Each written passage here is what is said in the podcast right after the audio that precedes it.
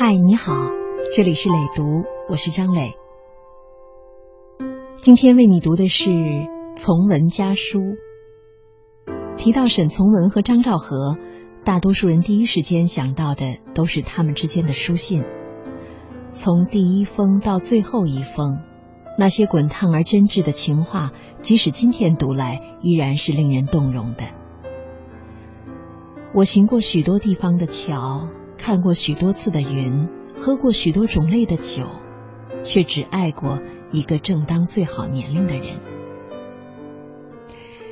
所以，我们今天就从他们的书信开始吧。这是一九三一年六月，沈从文在北平给张兆和的一封信。当时，他正热烈的追求张兆和。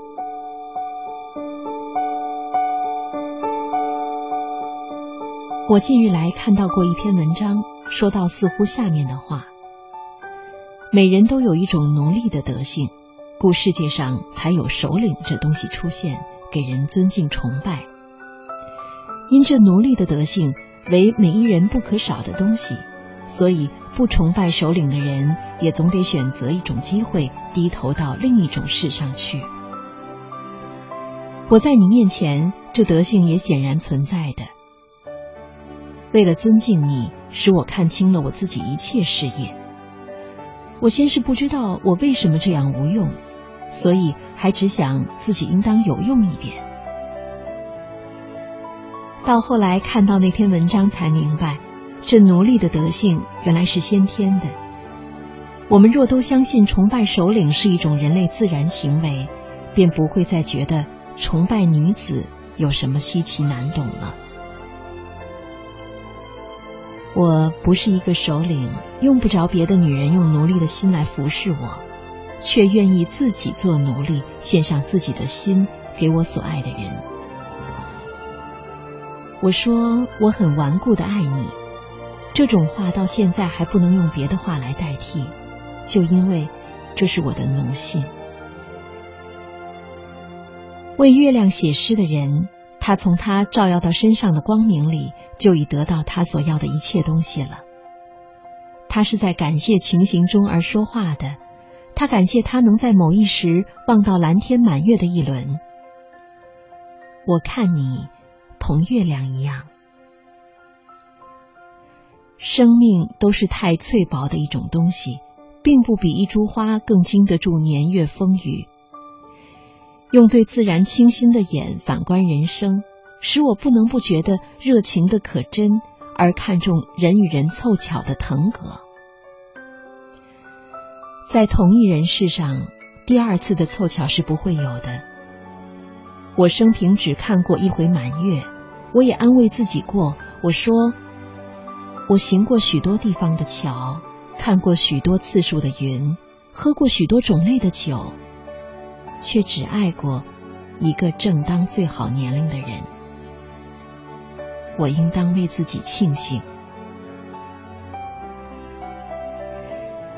天下原有许多稀奇事情，我缺少能力解释到它，也不能用任何方法说明。譬如想到所爱的一个人的时候，血就流走的快了许多，全身就发热作寒。听到旁人提到这人的名字，就似乎又十分害怕，又十分快乐。究竟为什么原因？任何书上提到的都说不清楚。然而，任何书上也总时常提到，爱解作一种病的名称，是一个法国心理学者的发明。那病的现象，大致就是上述所及的。望到北平高空明蓝的天，使人只想下跪。你给我的影响，恰如这天空，距离的那么远。我日里望着，晚上做梦，总梦到生着翅膀向上飞去，便看到许多星子，都成为你的眼睛了。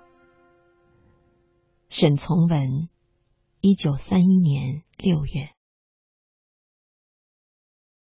一九三三年九月，沈从文和张兆和结婚。一九三四年初，沈从文的母亲病危，他随即匆忙上路去湖南，张兆和留在北平。一路上时局动荡，充满危险。但两人仍甜蜜细腻的互相通信，以慰远人。一九三四年一月，张兆和给沈从文的信里这样说：“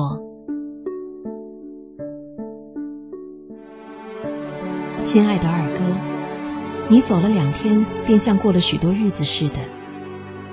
天气不好，你走后，大风也刮起来了，像是欺负人，发了狂似的，到处粗暴的吼。”这时候夜间十点钟，听着树枝干间的怪声，想到你也许正下车，也许正过江，也许正紧随着一个挑行李的脚夫，默默的走那必须走的三里路。长沙的风是不是也会这么不怜悯的吼，把我二哥的身子吹成一块冰？为这风我很发愁，就因为自己这时坐在温暖的屋子里。有了风，还把心吹得冰冷。我不知道二哥是怎么支持的。我告诉你，我很发愁，那一点也不假。白日里，因为念着你，我用心用意的看了一堆稿子。到晚来，刮了这鬼风，就什么也做不下去了。三三九日晚。回顾沈从文和张兆和的婚姻生活，和信中永存的爱情相比，他们的现实婚姻也充满了矛盾。婚后不久，北平沦陷，沈从文一路南逃，而张兆和则坚持带着孩子们留在了北平。到最后，沈从文去信质问他：“你到底是爱我给你写的信，还是爱我这个人？”四九年之后，满怀热情拥抱新中国的张兆和，总是和孩子们一起责备沈从文不积极向上，不向新中国靠拢，使精神失常的沈从文无法从家庭中得到应有的温暖和慰藉。有好几年的时间，沈从文和张兆和不住一处，沈从文每晚去张兆和处吃晚饭，并带回第二天早午的饭食。而直到四人帮倒台之后。沈从文才被调往中国社会科学院，分到了一套较好的住房，两人才过上了正常的家庭生活。沈从文去世之后，张兆和全心致力于整理他的书稿。在《从文家书》的后记里，张兆和是这样写的：六十多年过去了，面对书桌上这几组文字，校阅后。我不知道是在梦中，还是在翻阅别人的故事。经历荒诞离奇，但又极为平常，是我们这一代知识分子多多少少必须经历的生活。有微笑，有痛楚，有甜事，有愤慨，有欢乐，也有撕心裂肺的难言之苦。从文同我相处这一生。究竟是幸福还是不幸？得不到回答。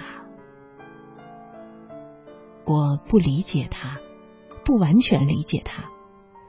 后来逐渐有了些理解，但是真正懂得他的为人，懂得他一生所承受的重压，是在整理编选他遗稿的现在。过去不知道的，现在知道了；过去不明白的，现在明白了。他不是完人，却是个稀有的善良的人，对人无心机，爱祖国，爱人民，助人为乐，为而不有，质质素朴，对百会万物充满感情。照我想，作为作家，只要有一本传世之作，就不枉此生了。他的佳作不止一本。越是从烂纸堆里翻到他越多的遗作，哪怕是零散的、有头无尾、有尾无头的，就越觉得私人可贵。太晚了，为什么在他有生之年不能发掘他、理解他，从各方面去帮助他，反而有那么多的矛盾得不到解决？悔之晚矣。谨以此书奉献给热爱他的读者并表明我的一点点心迹。张兆和一九九五年八月二十三日晨。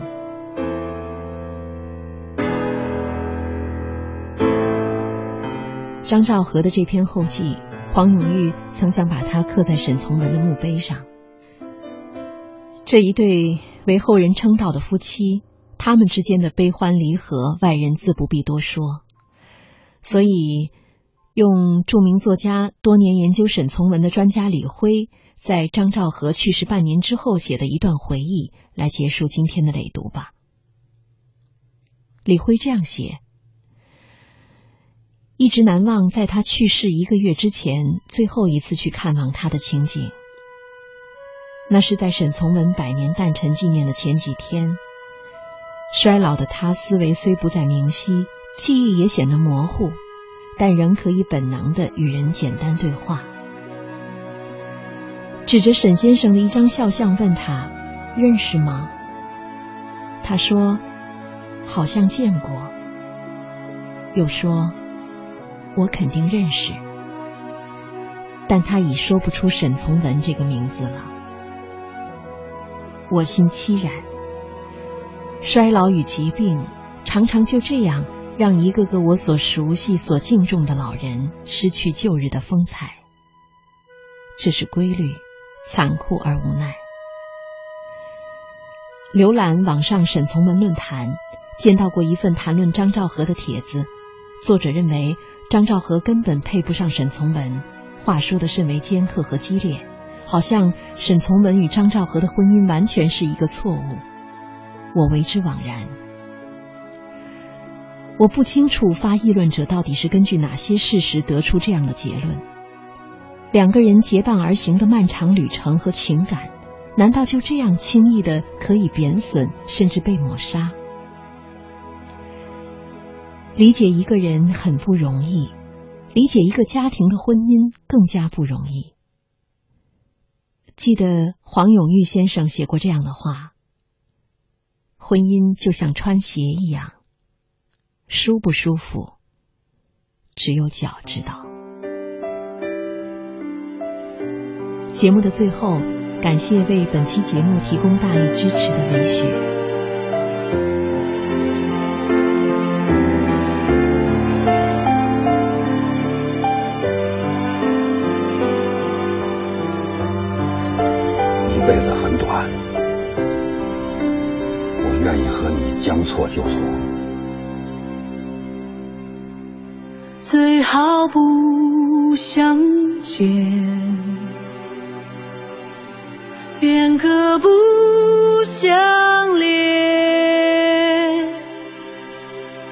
最好不相知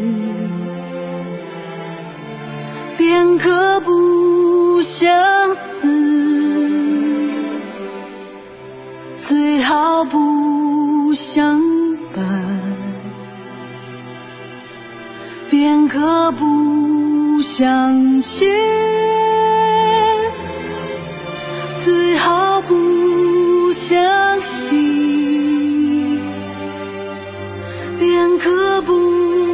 相依